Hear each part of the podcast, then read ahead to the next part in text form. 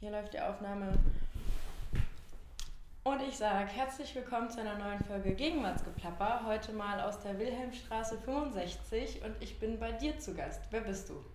Ich bin Manuel Löferlin.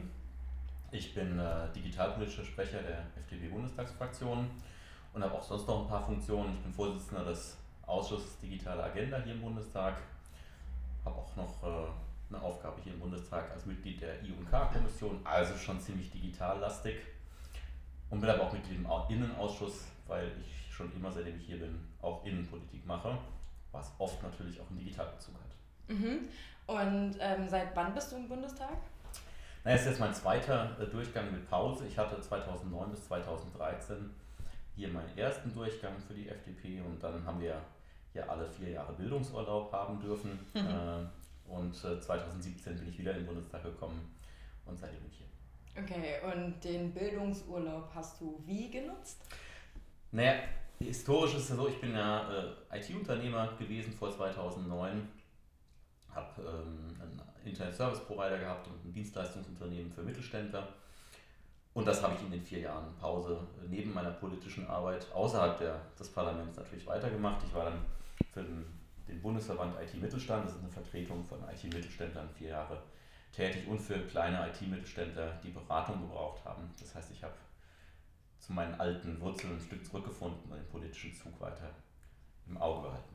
Okay, und schafft man das jetzt neben dem Bundestagsmandat weiterhin oder ist das schwierig?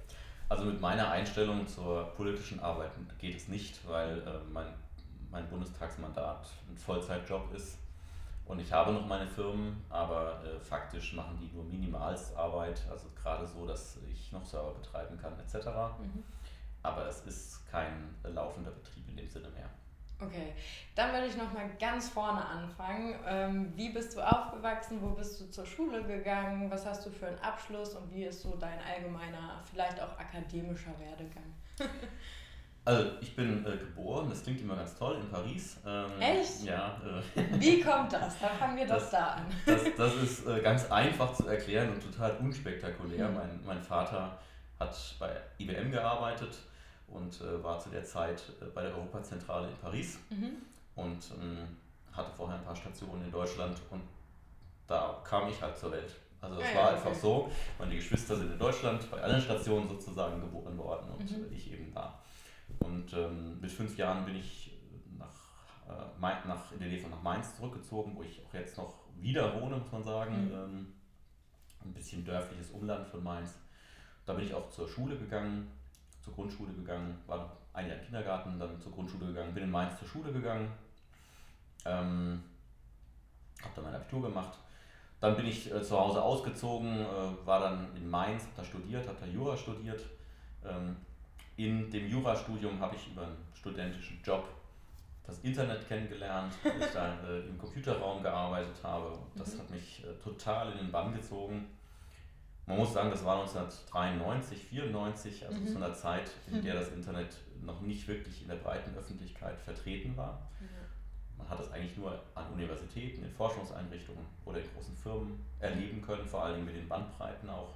Ja, und das hat mich dazu getrieben, dass ich äh, 96, 97 ähm, aus dem Studium heraus sozusagen direkt äh, ein Beratungsunternehmen, damals ein Internet Service Provider und eine Unternehmensberatung mitgegründet habe und sozusagen da direkt hingestürmt bin.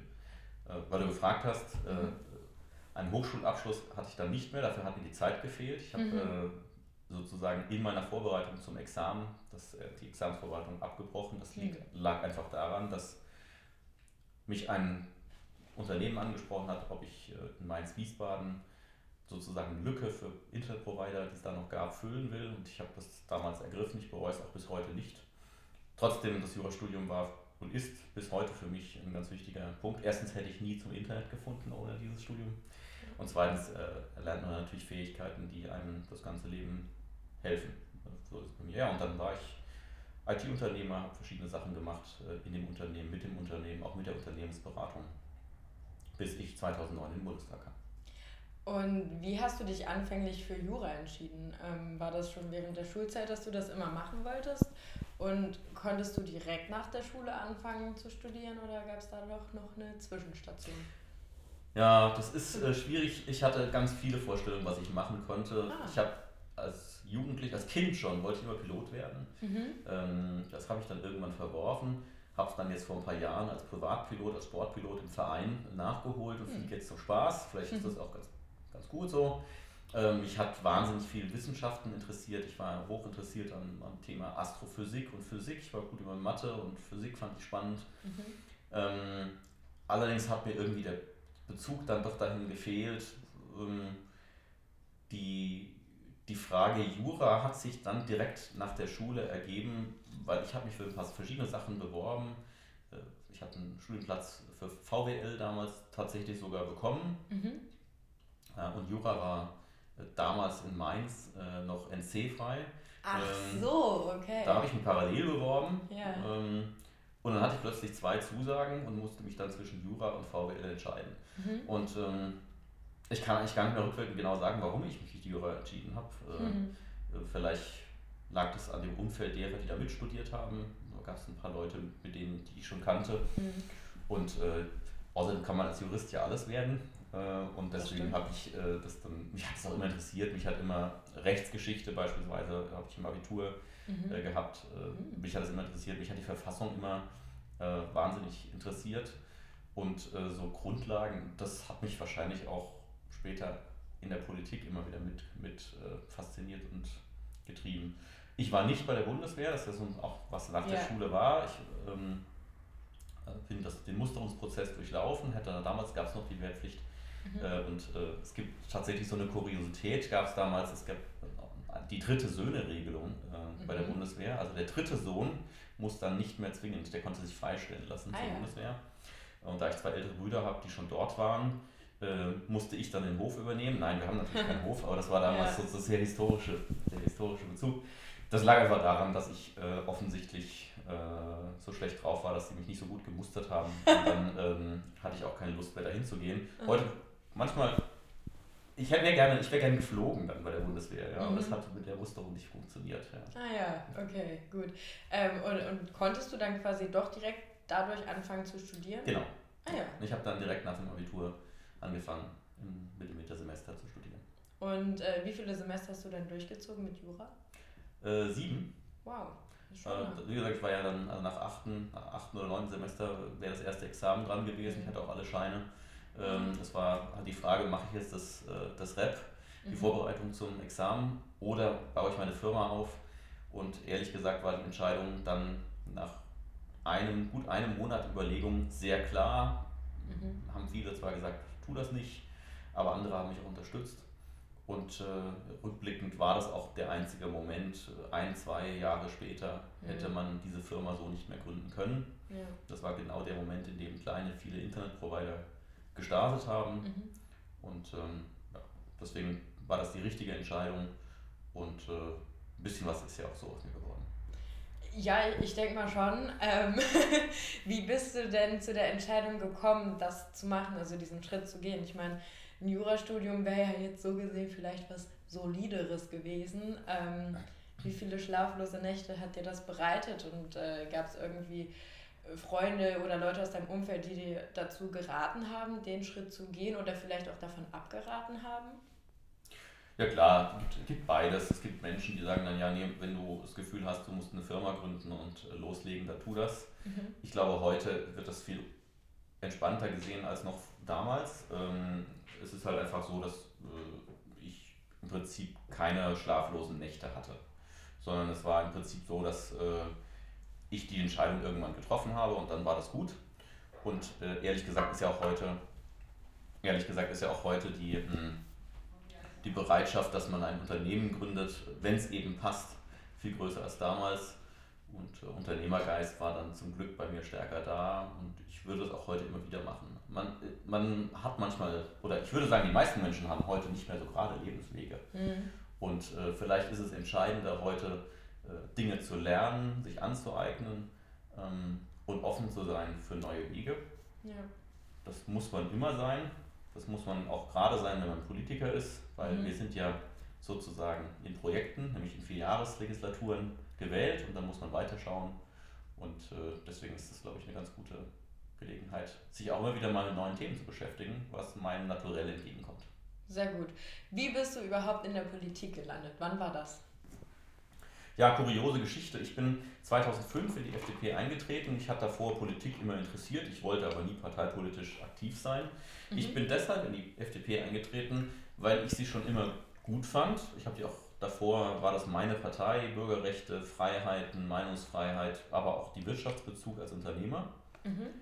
Ähm, und ich bin an dem Abend eingetreten, als damals äh, es klar war, es wird vorgezogene Neuwahlen geben, weil Rot-Grün nicht hält. Ja. Und äh, an dem Abend äh, hat Gerhard Schröder ähm, gesagt, wir werden vorgezogene Neuwahlen haben, ähm, es wird zu einer Wahl kommen. Und da bin ich noch an dem Abend über das Internet in der FDP eingetreten. Über das Internet? Ja. Wie fortschrittlich? Na klar, naja, logisch. Also, ja. wer, wenn nicht ich. Ja. Okay, und äh, wie, wie bist du denn dann vorher dazu gekommen, zu sagen, das ist meine Partei? Also hattest du auch andere in Erwägung gezogen oder war es einfach, dass du dich komplett damit identifizieren konntest? Also ich habe ehrlich gesagt nie eine andere Partei in Erwägung gezogen. Mhm.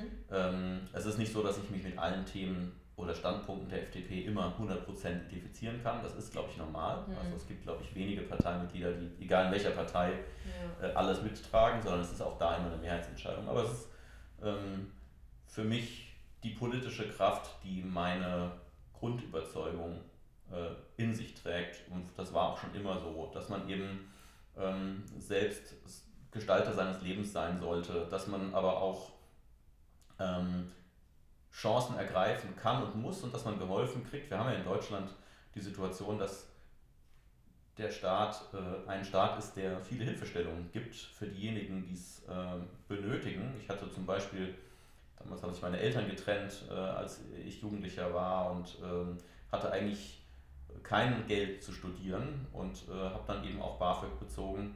Ähm, also es gibt schon Möglichkeiten und dass diese, dieser Gedanke, ein Staat, der dir hilft, dort, wo es eben äh, sein muss, aber dich auch befähigt, selbst dich auf die Beine zu stellen und was zu machen. Das war für mich ein wichtiger Punkt. Die, die Wirtschaftskompetenz der FDP habe ich als Unternehmer äh, geschätzt. Und was wirklich für mich ein wesentlicher Punkt ist, ist diese, dieses Thema Bürgerrechte und Rechtsstaatspartei, die ich auch politisch heute in der Digitalpolitik oder der Innenpolitik äh, weiter betreibe als aktiver Politiker. Aber das hat mich immer fasziniert und das hat mich dazu getrieben. Ich bin aber, als ich 2005 in die FDP eingetreten bin, nicht eingetreten, um aktiv Politik zu machen. Mhm. Aber ich wollte eigentlich nur Farbe kennen. Ja. Und eigentlich ist die FDP auf mich zugekommen, weil mich hat dann irgendwie alles interessiert, was da so gelaufen ist. Also es war ganz komisch. Ähm, offensichtlich bin ich aufgefallen, weil ich zu den Treffen hingegangen bin. Das macht so. wohl nicht jedes Mal mit. ja. Und würdest du im Allgemeinen sagen, dass die FDP tatsächlich so die Partei für Unternehmer ist? Nicht nur. Also mhm. ähm, ich glaube, dass die FDP natürlich äh, durch Wirtschaftskompetenz, ich glaube, über Jahrzehnte bewiesen hat, dass sie da einen Schwerpunkt setzt. Sie ist aber auch Partei für Menschen, die ähm, denen Bürgerrechte oder Bürgerfreiheiten wichtig sind. Mhm. Ich glaube, dass der Staat wichtige Aufgaben hat. Es ist nicht so, dass ich der Meinung bin, der Staat muss wirklich schwach sein. Wir brauchen einen Staat, der sehr stark ist, aber in seinen Kernbereichen. Ähm, dort, wo er, wo der Einzelne eben nichts machen kann. Also zum Beispiel in der Durchsetzung des Gewaltenmonopols im Strafrecht, im Rechtssystem ist der Staat derjenige, der es machen muss. Und äh, auch dort, wo Bildung zum Beispiel stattfindet, ähm, hat der Staat eine ganz wichtige Aufgabe, ohne die Eltern aus der Pflicht zu lassen. Hm. Er hat eine wichtige Aufgabe, ähm, in der Rahmensetzung, also im Setzen von Spielregeln. Aber ansonsten ähm, haben Bürger eben vor allen Dingen, Bürger sind der, die Träger des Staates, also wir sind der Staat. Also ich ja. find, empfinde immer, finde immer ganz schwierig, wenn man sagt, der Staat macht das und das, wir alle sind das durch unser, wir sind Teil davon und gestalten das mit, das ist so meine Grundvorstellung. Mhm. Und das ist ein viel großes Thema, dieses Thema Selbstbestimmung ähm, in finanziellen, persönlichen Fragen kann man an ganz vielen Punkten sehen. Und das hat mich zur, zur FDP getrieben. Das hält mich auch bei der FDP, mhm. weil ich das so, dieses Lebensgefühl nirgends anders finde. Bei aller Berechtigung aller anderen Parteien. ich bin da, bin da sehr offen. Ich glaube, dass es Berechtigung gibt für alle, aber das ist das, was mich am meisten anspricht. Ja, und jetzt hast du gesagt, man kam auf dich zu. Wie ist das denn abgelaufen? Also wie ist jetzt so deine parteipolitische Laufbahn?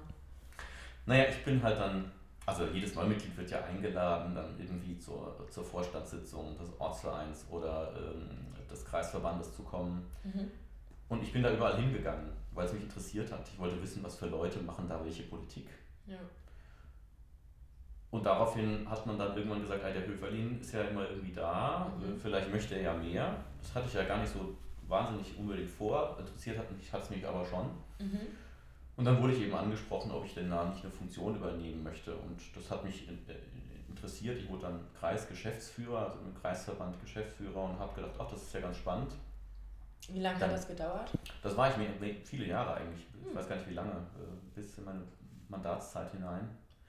Ähm, und habe dann 2008, weil wir 2009 auch Kommunalwahlen in Rheinland-Pfalz hatten, mhm. in meinem Heimatort in Haagsheim einen Ortsverein oder einen Ortsverband gegründet, der FDP, weil ich wieder wollte, dass die FDP im Gemeinderat ist und mhm.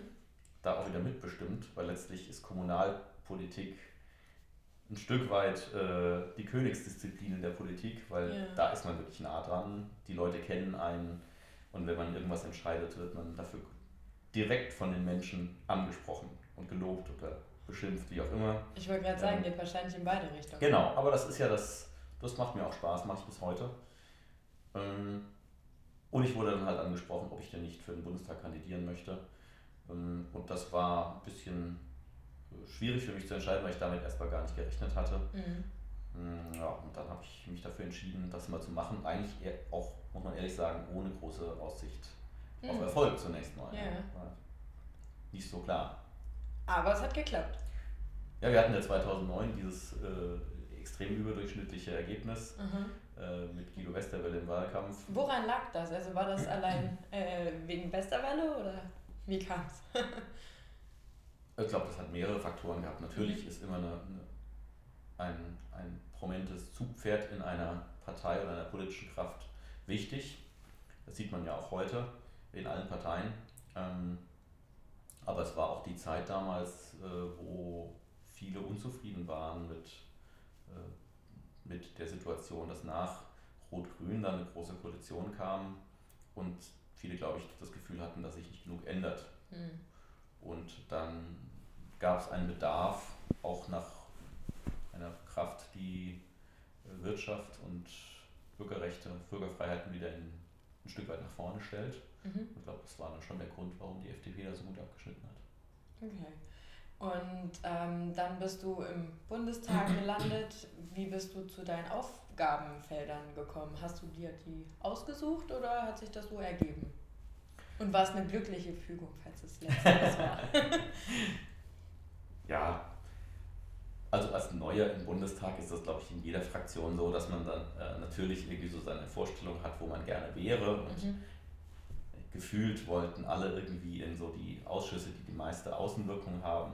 Welche sind es? Naja, man meint, viele meinen, dass so die, Wirtschaftspolitik dann ein wichtiger Punkt ist oder Verkehrspolitik oder aber letztlich muss man ehrlicherweise sagen, ist fast jeder Ausschuss ähm, interessant, weil in jedem Politikfeld gibt es äh, spannende Punkte und es gibt übrigens auch in jedem Politikfeld langweilige Punkte, mhm. weil sie einfach sehr technisch sind. Von daher, das lief damals so. Es kam, gab dann ein Gespräch und ich habe ein paar Wünsche geäußert und Innenpolitik war auch dabei. Mhm. Ähm, wie ich vorhin gesagt habe, weil auch mich das Staatssystem an sich immer auch interessiert hat und Innenpolitik ist ja auch ein Stück weit Verfassungspolitik, ist ja auch ein Stück äh, verfasste Freiheit von Bürgern und das hat mich schon immer interessiert. Allerdings wussten ja auch alle, dass ich IT-Unternehmer bin und haben natürlich dann auch gesagt, naja gut, wir brauchen auch Leute, die digital Politik verstehen. Wobei damals gab es ja noch keine Digitalpolitik, 2009. Mhm. Da gab es dann Netzpolitik, hieß das dann am Anfang. Ne? Und es gab auch keine richtigen äh, Bezug und Aufhänger hier in der Politik. Wir haben dann damals sehr früh festgestellt, es soll so eine Enquete-Kommission geben, mhm. Äh, Internet und digitale Gesellschaft. Und wir hatten in der FDP-Fraktion damals drei Netzpolitiker und wir haben äh, die Netzpolitik, wie sie damals hieß, gerockt. Das hat mir Spaß mhm. gemacht und ich habe Innen- und Rechtspolitik gemacht. Ich war im Innenausschuss und im Rechtsausschuss. Das war ein spannendes, spannendes Duo. Und Rechtsausschuss dann, weil du Jura studiert hast oder wie kam das? Ja. Okay. Ja, und weil auch im Rechtsbereich natürlich äh, viele Digitalthemen äh, oder ja, Themen der Digitalität vorkommen. Mhm. Ich war dann sozusagen der Digitalo der Innen- und Rechtspolitiker. cool. Und das war dann in der ersten Legislatur? Das war 2009 bis 2013. Damals waren wir mit in der Regierungskoalition mit der mhm. Union. Was auch spannend ist, sozusagen als Neuling hier gleich in eine Regierungskoalition zu kommen. Ja. Ähm, nicht immer ganz einfach. Mhm. Was waren so die größten Hürden oder was war so krass mitzubekommen am Anfang? Also als Unternehmer ist es mir unheimlich schwer gefallen, diese langen Entscheidungsprozesse hier in der Politik mhm. äh, zu verstehen und zu gestalten. Wenn man selbst seine eigene Firma hat, dann beschäftigt man sich intensiv mit einem Thema, ja. bespricht sich mit vielleicht auch mit vielen und dann am Ende entscheidet man. Mhm. Und äh, Politik funktioniert ganz anders. Man äh, wirbt um Zustimmung und um Mehrheiten mhm. und ähm, bei dem Prozess äh, der Entscheidungsfindung äh, werden viele Kompromisse geschlossen und am Ende trifft man eine Entscheidung, die in der Regel von der ursprünglichen Idee entfernt ist, mhm. sollte dann möglichst nicht so weit entfernt sein, damit irgendwie jeder sich noch wiedererkennt.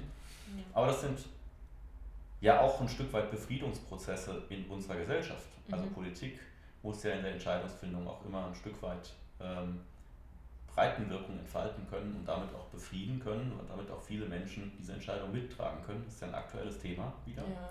Und ähm, Akzeptanz für politische Entscheidungen muss auf der einen Seite bei einer Mehrheit gefunden werden und sie muss im Idealfall so weit sein, dass sogar diejenigen, die nicht mit ihr einverstanden sind, mit der Entscheidung, sie anders getroffen hätten, zumindest mit ihr leben können. Mhm. Das unterscheidet sich fundamental von, von Entscheidungen, die man als Unternehmer in seinem Unternehmen trifft. Ja. Das war für mich am Anfang, glaube ich, der schwerste Punkt zu lernen, aber ich habe es, glaube ich, schnell gelernt. Das heißt, man muss extrem viel mit Kompromissen umgehen, wahrscheinlich. Ja, also regieren oder mitregieren ist Kompromissfindung. Mhm. Gegensatz zur Oppositionsarbeit, die ich jetzt mache, ähm, das hat Vor- und Nachteile. Mhm. Der Vorteil ist, in der Opposition kann ich sagen, was ich will, in 100% Meinung. Ja. Allerdings äh, wird es auch fast nie umgesetzt. Mhm. Äh, während man eben Regierungspolitik äh, gestalten kann, muss Kompromisse eingehen, allerdings wird das dann auch umgesetzt. Ja. Was macht mehr Spaß, Opposition oder Regierung? Es macht beides Spaß. Ja. Aus meinem Verständnis von Politik und Gesellschaft beides berechtigte Rollen sind. Und mhm. unsere Gesellschaft lebt eben auch, oder die Akzeptanz entsteht auch dadurch, dass es Opposition gibt, die den Finger in die Wunde legt, die eben nach Verbesserungsbedarf sieht, sucht und ihn dann auch aufzeigt, die äh, vielleicht auch Dinge aufzeigt, die man sonst vielleicht leicht übersehen hätte mhm. bei Entscheidungsprozessen. Also ich glaube, Opposition und die Kommunikation der Opposition nach außen ist genauso wichtig wie eine gute Regierung, die mhm. äh, Dinge umsetzt. Und es ist in der Natur der Sache, dass man ähm, als Opposition, wo man keine Rücksicht nehmen muss auf Kompromisse, mhm. ganz klar sagt, äh, was man anders machen würde. Mhm. Und das ist richtig so. Okay. Und ähm, jetzt gerade in dieser Legislatur machst du was? also hast du auch schon gesagt, aber äh, ja. nochmal ausführlich.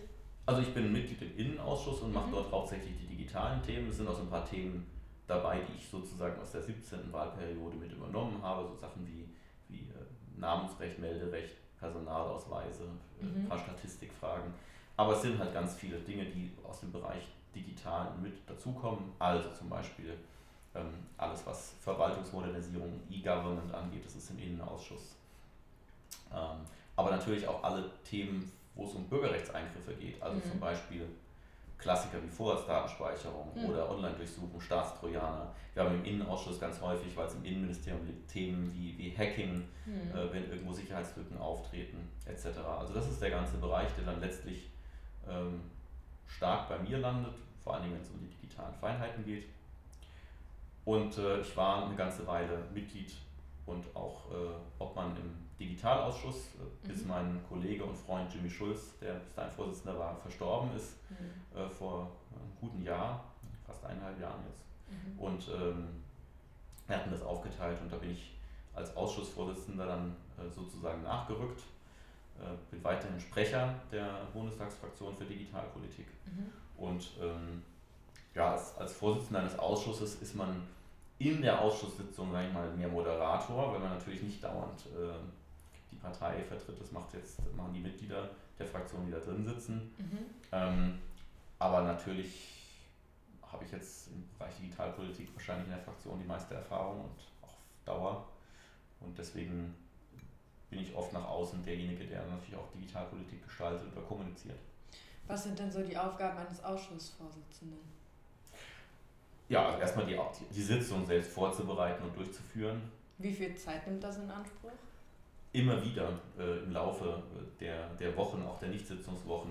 Ähm, natürlich habe ich in meinem Büro, äh, mein Büroleiter kümmert sich darum, ähm, äh, Kommunikation mit dem Sekretariat. Der, mhm. der Ausschuss hat ja selbst eigenes Personal vom Bundestag, ein Sekretariat mit mehreren Personen, die die Sitzungen vorbereiten, die die Tagesordnung aufstellen. Das wird dort alles gemacht. Ähm, aber das gehört halt auch vorbereitet. Das heißt, man muss dann eben unter Umständen mit anderen Fraktionen oder mit allen Fraktionen als Ausschussvorsitzender Dinge im Vorfeld klären. Mhm. Ich versuche den Ausschuss so zu leiten und auch vorzubereiten, dass wir unterhalb, innerhalb der Fraktionen, was zumindest den Ablauf und das Aufsetzen und das Durchführen der Ausschüsse Einigkeit erzielen. Mhm. Das ist nicht in allen Ausschüssen so. Mhm. Bei uns klappt das sehr gut. Das liegt aber auch nicht nur an mir, sondern auch natürlich an den Leuten, die da beteiligt sind, die auch mhm. Leute, die da in der Runde für die Fraktionen sitzen und ein Stück weit auch darum, dass es bei uns um Digitalpolitik gibt und die Digitalos hier im Bundestag unter sich auch so eine gewisse Gruppe bilden, mhm. schon immer, ähm, weil manche meinen, dass mit dem Internet, das ging ja irgendwann ja schon vorbei. Ach so. Und okay. äh, die, so die Zahl, Erscheinung. Genau, ja, die Zahl derer lässt zwar nach, aber es ist ja jetzt nicht so, dass ähm, die Breite der Politik, der Politiker ähm, auch bis heute wahrscheinlich ganz verstanden haben, was so mit dem Internet geht. Mhm. Und ähm, das ist ein, ein Leid, das wir Digitalpolitiker in allen Fraktionen teilen, ja. gegenüber Kollegen manchmal. Und das schweißt uns natürlich ein Stück weit zusammen bei allen inhaltlichen Differenzen, die wir haben. Ja. Und deswegen haben wir oft auch ein gemeinsames Interesse, auch wenn wir uns nachher in der Position unterscheiden, bestimmte Themen voranzutreiben oder nicht. Ja. Kann man sagen, ihr seid so ein bisschen die Digitalfraktion dann? Naja, es liegt einfach schon natürlich am, daran, dass ja, man kann es schon ein Stück weit sagen. Aber es ist, es ist ja nicht so, dass die anderen nichts von Digitalpolitik verstehen und es gibt auch immer mehr Kollegen auch außerhalb des Digitalausschusses, die das äh, zunehmend äh, für sich und für ihren Fachbereich erkennen. Mhm. Digitalpolitik ist halt ein riesen Querschnittsthema, eine lange Diskussion, die ja auch strukturell geführt wird. Brauchen wir Digitalministerium oder nicht? Muss mhm. es so koordiniert werden? Ist jeder Minister Digitalminister? Das führen wir seit Jahren, die Debatte. Und ähm, deswegen erkennen das auch immer mehr für sich aber das Digital-Know-how steckt schon in den Personen über alle Fraktionen hinweg im Digitalausschuss, würde ich schon so sagen, ja. Okay. Ähm, und dann ist der Austausch mit den anderen Nerds, wenn ich euch so nennen darf, ähm, wahrscheinlich auch relativ intensiv, oder? Ja, jetzt nicht intensiver als, würde ich sagen, bei anderen Fachpolitikern. Okay. Äh, aber es ist vielleicht nicht so die Auseinandersetzung in der Vorbereitung von Ausschusssitzungen ist zum Beispiel nicht so fundamental. Also wir sind da nicht so, ja, aus Prinzip werden bestimmte Dinge nicht gemacht. Mhm. Ein paar Sachen vielleicht schon, aber im Großen und Ganzen kriegen wir es hin, dass wir die Ausschusssitzungen sehr äh, im Konsens sehr gut vorbereiten und mhm. dann uns in der Sache streiten können. Und wie lange dauert eigentlich so eine Ausschusssitzung? In der Regel zwei bis zweieinhalb Stunden. Mhm. Wir haben Mittwochnachmittags äh, die Sitzung ähm, um von, Uhr? von 15 bis 17 oder 17.30 Uhr. Mhm. Das hängt ein bisschen davon ab, wie, wie viele Themen wir haben. Und wir haben in der Regel auch immer einen äh, exponierten Gast, der irgendwie besonders lang ein Thema äh, behandelt. Ein Gast, zum Beispiel einer der 15 Digitalminister. Mhm. Äh, wir haben sie alle eingeladen. Äh, oder ähm, die Digitalkommissarin der EU, Frau Vestager, kommt dann äh, demnächst. Wir haben eine Anhörung oder ein Fachgespräch zu bestimmten Themen. Das heißt, wir kriegen die Zeit schon locker voll. Ja. Mhm. Und wie viele Mitglieder hat der Ausschuss? Ähm, es sind um die 20 Mitglieder, mhm. das, äh, plus dann die Stellvertreter. Wir haben jetzt im Moment eine ganz spannende Situation, mhm. ähm, dass wir ja in der Regel digital tagen, also wir tagen immer hybrid, ja. ähm, aber äh, da kommen dann teilweise auch die Mitglieder, die stellvertretenden Mitglieder viel einfacher mal rein. Mhm. Das ist ja sonst immer mit, mit hierher laufen, äh, dann schwierig, aber so kann man ganz gut tagen. Wir haben jetzt die letzten Male immer weniger Mitglieder im Ausschusssaal gehabt. Mhm. Das letzte Mal waren wir zu dritt oder zu, zu viert. Ach Mensch. Die restlichen waren alle digital zugeschaltet, also die waren natürlich da, mhm. nur eben über eine Konferenz. Wir waren auch die Ersten, die das regelmäßig gemacht haben und es funktioniert sehr gut. Und ich würde mal sagen, wo, wenn nicht bei uns, sollte das so funktionieren. Ich wollte gerade sagen, also wenn das bei euch nicht klappt, das wäre, glaube ich, bedenklich. ja, aber es klappt gut und es gibt da auch klare Regeln. Wir äh, machen da auch keine Spielchen mit. Also mhm. bei so Abstimmungsverhalten ist das ja, könnte man ja Spielchen machen, so Wie? sind denn, naja, sind denn genug äh, für die Mehrheit da? So, ne? ja. ähm, aber das ist ja, das ist ja, muss man klar zu sagen, Pillepalle, jetzt mhm. dann irgendwie zu sagen, sind denn genug äh, CDU, CSU und SPD-Mitglieder eingeloggt, mhm. um die Mehrheit zu haben. Solche Fragen werden zum Glück nicht gestellt, ja. äh, weil das ist eine, hat nichts dann mit der, mit der Sache zu tun. Okay, das heißt, Ausschussarbeit läuft gut. Ich finde, sie läuft gut, sie macht mir auch Spaß mhm. und äh, sie ist auch sehr effizient. Okay, cool. Ähm, kannst du dir denn grundsätzlich eigentlich äh, für die nächste Legislatur wieder schwarz-gelb oder sowas oder eine andere Kombi mit gelb vorstellen? Also mit gelb kann ich sie mir besonders gut vorstellen, mhm. ja. Ähm, die anderen Farben äh, sind, wenn ich mal die extremen Rechts- und Linksparteien auslasse, für mich alle denkbar. Mir geht es mhm. weniger um Farbenspiele, sondern mir geht es tatsächlich um unsere Inhalte. Ich, hab, ich komme ja aus Rheinland-Pfalz, da haben wir eine Regierung in der Ampel. Mhm. Ich habe aber auch in Nordrhein-Westfalen äh, den Koalitionsvertrag im Bereich Digitales mitverhandelt, wie auch in Rheinland-Pfalz. Mhm. Da gibt es Schwarz-Gelb. Ich war hier an den Jamaika-Sondierungen beteiligt mhm. äh, im Bereich Digitalpolitik. Äh, ich habe da keine Berührungsängste. Ich sehe das sehr pragmatisch. Letztlich ist mein Anspruch als Bürger an Politik, bin ja auch noch Bürger. Man darf nicht vergessen, so als Politiker ist man ja dann am Ende auch noch Bürger. Ähm, mhm. Mein Anspruch an Politik und Politiker, und das ist mein, selbst mein eigener Anspruch an mich, ist, dass wir, wir haben Wahlen, kriegen einen Auftrag und demokratische Parteien untereinander ähm, müssen bereit und in der Lage sein, grundsätzlich miteinander auch Regierungen zu bilden. Mhm. Ob das dann im konkreten Fall klappt und man sich einigen kann, das muss man immer im Einzelfall gucken. Das hängt von den Programmen ab, das hängt von den Menschen ab, mhm. das hängt auch von der Situation ab. Aber vom Grundsatz her geht es mir als freier Demokrat darum, in jeder Regierungsfrage, die sich stellt, egal ob im Bund oder im Land oder in Kommunen, mhm.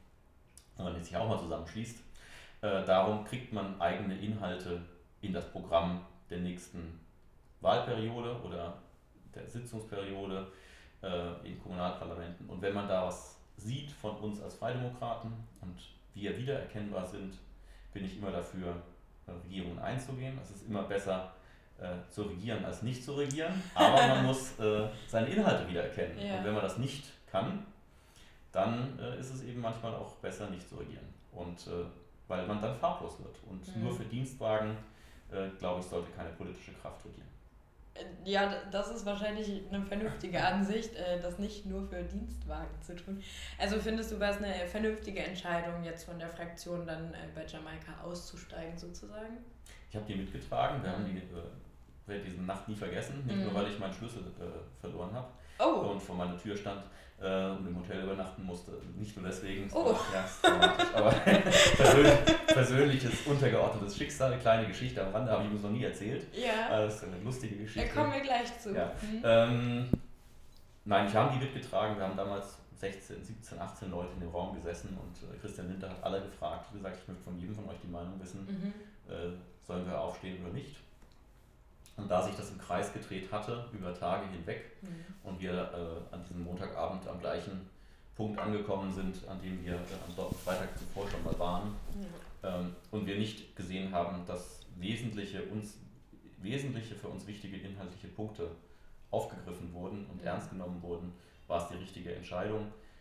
Strategisch, aber das ist nicht der inhaltliche Frage, strategisch wäre es vielleicht klüger gewesen, früher aufzuhören oder sitzen zu bleiben, bis die anderen aufstehen. Aber das ist politisches Geplänkel. Mhm. Ähm, in, der, in der Sache ähm, war es richtig. Und ähm, am Ende muss man irgendwann eine Entscheidung treffen und sagen, finden wir denn statt in dieser sich abzeichnenden Regierung mit unseren Inhalten mhm. oder finden wir nicht statt? Und wenn man nicht stattfindet und nicht seine Inhalte umsetzen kann, wird man dafür ja auch später geprügelt. Ja. Und das haben wir 2013 ja schon mal erlebt. Mhm. Und äh, deswegen sind wir da gebranntes Kind. Ja. Und äh, wenn man sich nicht mit wesentlichen Punkten, und da kommt es nicht um die Anzahl an, sondern es muss wiedererkennbar, muss einen mhm. Wiedererkennungswert haben. geht nicht irgendwie um Quantität, sondern auch ein Stück weit um Qualität, ähm, dann ähm, geht das nicht. Okay, und jetzt zur Schlüsselgeschichte. Ja, das war irre. Ich bin, ich bin, ich habe den Schlüssel zum Glück, muss man sagen, am Ende nur am Flughafen verloren. Oh, ähm, okay. Das ist mir aber nicht aufgefallen, weil ich direkt vom Flughafen äh, in die Jamaika-Sondierungen mhm. äh, am späten Vormittag gefahren bin. Und als wir dann da nachts, das war ja mitten in der Nacht, äh, aus der Landesvertretung Baden-Württemberg rausgegangen sind, bin ich dann äh, nach Hause gefahren und habe dann meine ganze Tasche durchfühlt und kein ja. Schlüssel war da. Ja. Und dann äh, habe ich natürlich als erstes gedacht, ich hätte den äh, bei den Sondierungsgesprächen in den, der Landesvertretung mhm. verloren und bin dann zurückgefahren. Und äh, war dann der einzige Liberale unter frustrierten äh, Unions- und Grünen-Politikern, die da alle noch saßen ja. und nicht wussten, was da jetzt gerade passiert ist. Und ähm, ich wurde äh, ziemlich giftig angeschaut, weil ich da zurückkam. Und ich habe dann meinen Schlüssel gesucht und habe ihn tatsächlich nicht gefunden mhm. und war etwas verzweifelt ähm, und bin dann irgendwann in ein Hotel gefahren, mitten in der Nacht. Und äh, habe dann glücklicherweise am nächsten Tag, indem ich einfach mal alles durchdacht habe, wo ich denn mhm. überall war, kam ich dann auf die Idee, man könnte ja mal beim Flughafen anrufen. Und tatsächlich habe ich es äh, in Tegel am Flughafen verloren. Sehr gut. Und es wurde tatsächlich zum Glück abgegeben ja. und ich kam dann auch wieder in meine Wohnung. Sehr gut. Aber es war natürlich in der Nacht ein komisches Gefühl, sozusagen ja. beendet Jamaika-Sondierung und da rausgegangen und dann stand man in der kalten Nacht vor seiner eigenen Tür ah, und kam nicht rein. Aber ja. dieses Einzelschicksal äh, war jetzt historisch gesehen kein wichtiger Punkt. Aber für eine lustige Geschichte für heute. Auf jeden Fall.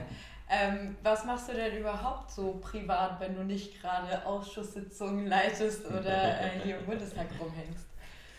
Ja, dann, wenn Zeit übrig bleibt, äh, ich habe eine Familie, ich bin Vater von drei Kindern. Ähm, Wie alt sind die? Die sind alle noch jugendlich, mhm. äh, sie gehen noch in die Schule ja. äh, und äh, die sind immer froh, wenn Papa da ist. Mhm. Und ähm, das ist auch in Ordnung. Da habe ich natürlich dann auch eine Priorität, auch mal Zeit mit ihnen zu verbringen. Ich habe auch eigene Hobbys. Ich habe zwei große Hobbys. Mhm. Äh, wenn man es mal zusammenfasst, ein bisschen witzig ist es äh, äh, Bienen und Fliegen. Aha, okay. Aber Fliegen halt im, im Sinne von Fliegen gehen. Und ja. ich bin Imker, ich bin Hobby-Imker. Ich habe bei mir im Garten äh, ein paar Bienenvölker stehen. Ähm, das mache ich jetzt seit ein paar Jahren. Das macht einen riesen Spaß. Mhm. Macht es weniger um jetzt massiv Honig zu ernten, mhm. das passiert eben.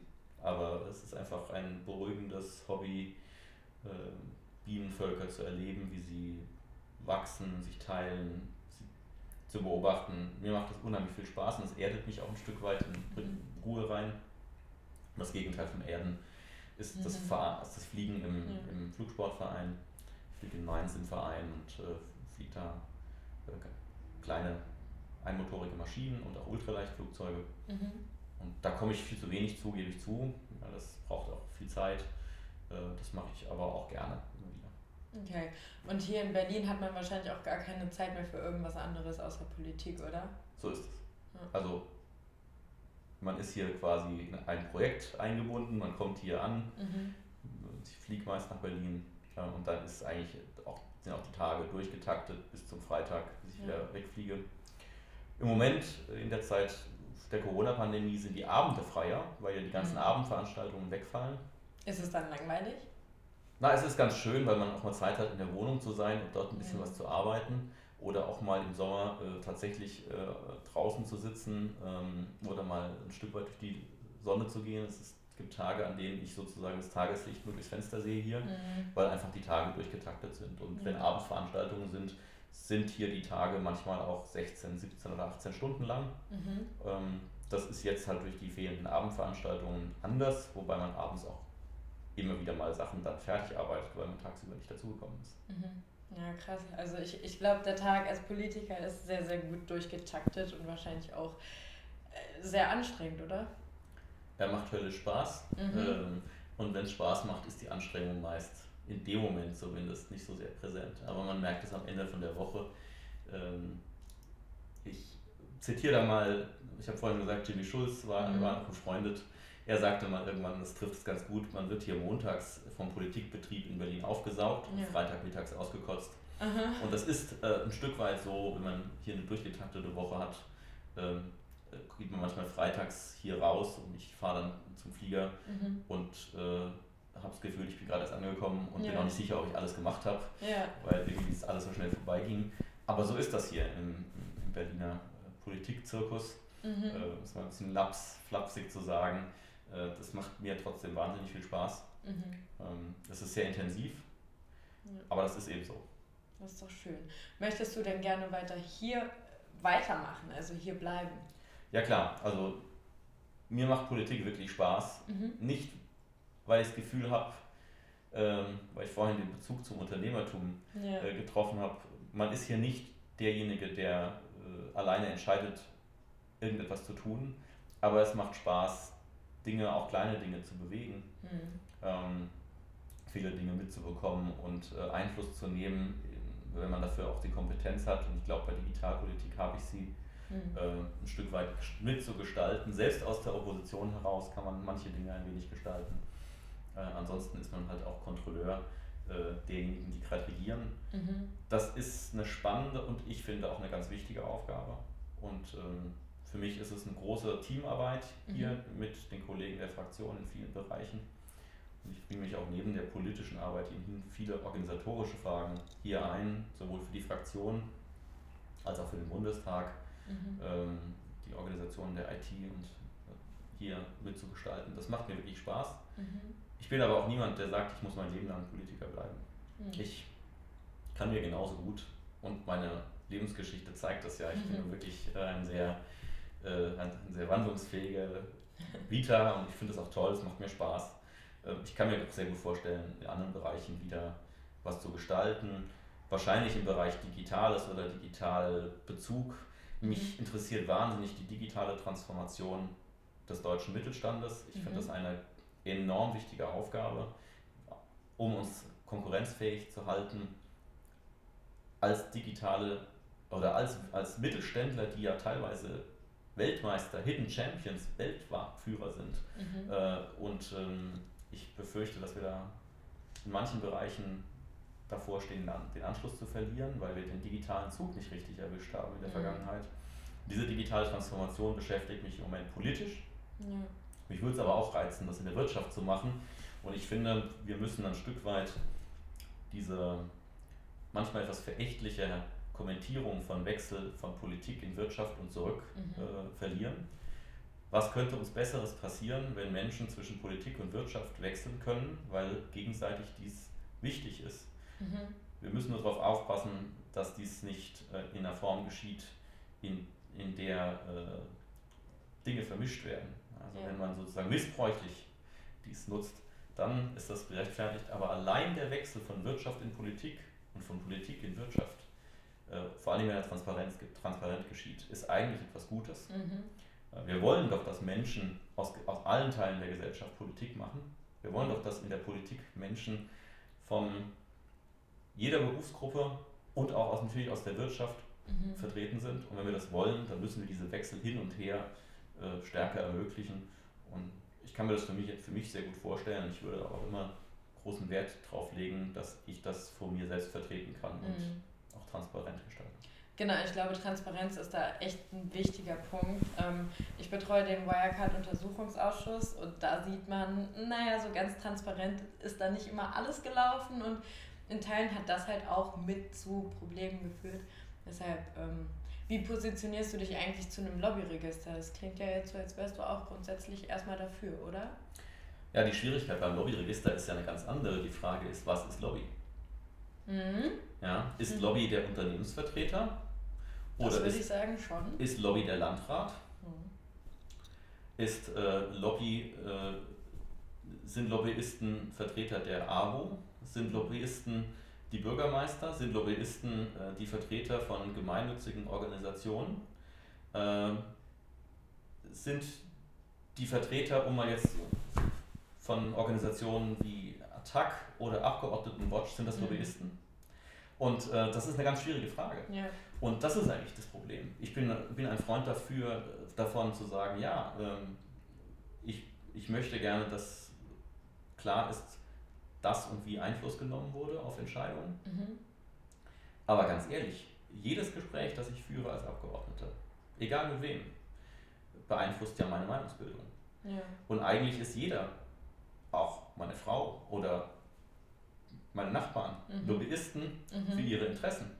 Und äh, Politik, die wir hier gestalten, ist natürlich interessengeprägt, übrigens auch persönlich. Also ja. ich bin auch Vertreter des IT-Mittelstandes hier, das kann mhm. ich gar nicht ablegen. Ja. Und ein Arzt, der Abgeordneter wird, ist natürlich äh, auch Lobbyist einer, einer Berufsträgerschaft, nämlich der Erste, weil er es ist. Mhm. Und ist es auch gut so. Ja. Und ähm, das ist auch nicht schlimm. Schlimm wird es, wenn man ähm, versteckt, wenn versteckt lobbyiert wird in einer missbräuchlichen Art und Weise. Mhm. Also indem man also ganz schlimm natürlich, indem man was dafür bezahlt, dass jemand gegen seine Überzeugung etwas tut. Mhm. Aber auch, äh, und das ist übrigens das Blödeste, also Abgeordnete, die sich von einem Lobbyisten, egal aus welcher Richtung, mhm. eine Meinung aufdrücken lassen, ohne sie zu prüfen und sie einfach zu übernehmen, mhm. ist, das Problem liegt weniger am Lobbyisten als am Abgeordneten. Ja. Ähm, der sollte ja eigentlich seinem eigenen Gewissen verpflichtet sein. Genau. Ich sage Schülern bei Schülerklassen, die wir darüber sprechen, immer, ja. ich finde Lobbyismus cool. Das ist richtig mhm. gut. Ich provoziere natürlich damit auch immer ein bisschen, mhm. aber ich finde es deshalb so gut, weil Lobbyisten sind ja auch Trichter von Meinungen. Ja. Ich kann ja nicht mit jedem Menschen, der betroffen ist, von irgendeiner politischen Entscheidung sprechen. Das heißt, ich bin darauf angewiesen, dass es das Zusammenführen von Meinungen gibt, sodass ich mit 10 oder 20 Personen sprechen kann mhm. und das Gefühl habe, ich habe mit einer repräsentativen äh, Gruppe gesprochen, irgendwie mhm. darüber. Das heißt, im besten Fall sind Lobbyisten Meinungsvertreter einer gewissen Richtung und im besten Fall, und so versuche ich es für mich zu machen, sind Abgeordnete und Menschen, die mit vielen unterschiedlichen Meinungen sprechen mhm. und sich am Ende ihr eigenes Bild bilden, ihre eigene Meinung. Ja. Und wenn man das so versteht, ist Lobbyismus aus meiner Sicht etwas Gutes. Mhm. Sie ist übrigens auch zweiseitig. Ich nehme mir immer das Recht heraus, wenn ich schnell mal eine Information brauche mhm. aus der Wirtschaft, rufe ich Lobbyisten auch an und äh, will sehr kurzfristig dann auch mal was wissen. Äh, und ich rufe natürlich nicht einen an, sondern verschiedene, möglichst verschiedene Meinungen, mhm. verschiedene Haltungen, ähm, weil ich dann auch mehrere Darstellungen haben möchte. Und die beschäftigen sich im Zweifel ja schon viel länger mit dem Sachthema als bei manchen politischen Entscheidungen, die hier gerade aufpoppen. Mhm. Es gibt ja manchmal Dinge, die einfach aufschlagen, wo man sehr schnell sich eine Meinung bilden muss. Und wenn man dann ein breites Spektrum von Meinungen sich einholt und sich dann damit beschäftigt, kann man auch sicherstellen, dass man nichts übersieht. Mhm. Weil das ist das Blödeste, dass man äh, einen Gesichtspunkt, einen, einen Aspekt übersieht. Und wenn man mit ausreichend äh, Interessenvertretern spricht, ähm, ist das Risiko kleiner. Man darf nur nicht nur einnehmen, das ist eine ganz blöde Idee. Das ist wohl wahr, ja. Ich glaube, allgemein ist es wichtig, dass man da ja, breit aufgestellt ja. ist. ja, das finde ich aber ist auch die Aufgabe von Abgeordneten. Mhm. Und ich meine, es ist ja auch irgendwann so, dass man dann so ein, so ein eigenes Netzwerk hat mit äh, verschiedenen Ansprechpartnern. Und ich denke mal, spätestens im Laufe der Jahre hat man sich das aufgebaut, oder? Ja, es darf halt nicht immer das gleiche Netzwerk womöglich in eine Richtung sein. Mhm, das ist gefährlich. Stimmt, ja. Ich versuche mich auch immer selbst zu zwingen, äh, Netzwerke auch immer wieder zu überdenken mhm. und auch neue Menschen kennenzulernen, weil sonst äh, hat man, und das ist ja das, was dann oft das Problem bringt, äh, so ein, ein immer wieder gleich kleinen gleich klingende Beratung um einen herum mhm. und dann wird das der möglicherweise eine Steuerung von Interessen auch von außen ja. vorgenommen. Das ist ja das, was dann auch im schlechten Sinne mit mhm. Lobbyismus gemeint ist. Und da muss man aber selbst für sorgen, als Abgeordneter, als Politiker insgesamt. Okay. Ich glaube, wir haben jetzt schon eine ganze Weile gesprochen, ich weiß gar nicht wie lange. Ah, okay, fast 50 Minuten. Mensch, Mensch. Ähm, genau, was hast du denn sonst noch so auf dem Herzen? Gibt es da noch was? was ich schon immer mal sagen wollte. Genau. Ach, wir haben ganz wichtige Punkte angesprochen. Also ich, das mit dem Thema Lobbyismus bin ich echt dankbar, weil es ist, mhm. ist, so ein Thema, was mich immer wieder wurmt, äh, weil das äh, so, so, schräg angesprochen wird. Was ich heute Morgen wieder intensiv besprochen habe, ist, ist das Thema ähm, Meinungsfreiheit, freies Netz, Bürgerrechte im Netz. Ich hatte mhm. heute Morgen eine Konferenz darüber in der Partei. Ähm, das treibt mich sehr stark um. Wir haben manchmal eine etwas schräge Debatte dazu. Mhm. Ähm, übrigens auch eine, ähm, ja, eine sehr interessengeprägte Debatte. Wir haben zum Beispiel jetzt gerade letztens diese Geschichte gehabt, dass soziale Netzwerke Politiker vom Netz verbannt haben, beispielsweise Donald Trump. Mhm. Ähm, so sehr man das bei der Person teilen kann oder nicht. Ich finde das eine ganz gefährliche Entwicklung. Ähm, mhm. Ich mache mir große Sorgen auch darum, Ähm, und das ist eines der wichtigsten Aufgaben, wie wir mit diesen Meinungen im Netz umgehen. Ähm, das ist ein ganz wichtiger Punkt und der ist nicht einfach zu beantworten. Mhm. Das ist auch übrigens eine internationale Frage, weil viele Autokraten, viele minder demokratische Staaten sehr genau gucken, wie wir so Rechtssysteme schaffen, um mhm. äh, aus unserer Sicht Hass und Hetze im Netz zu bekämpfen.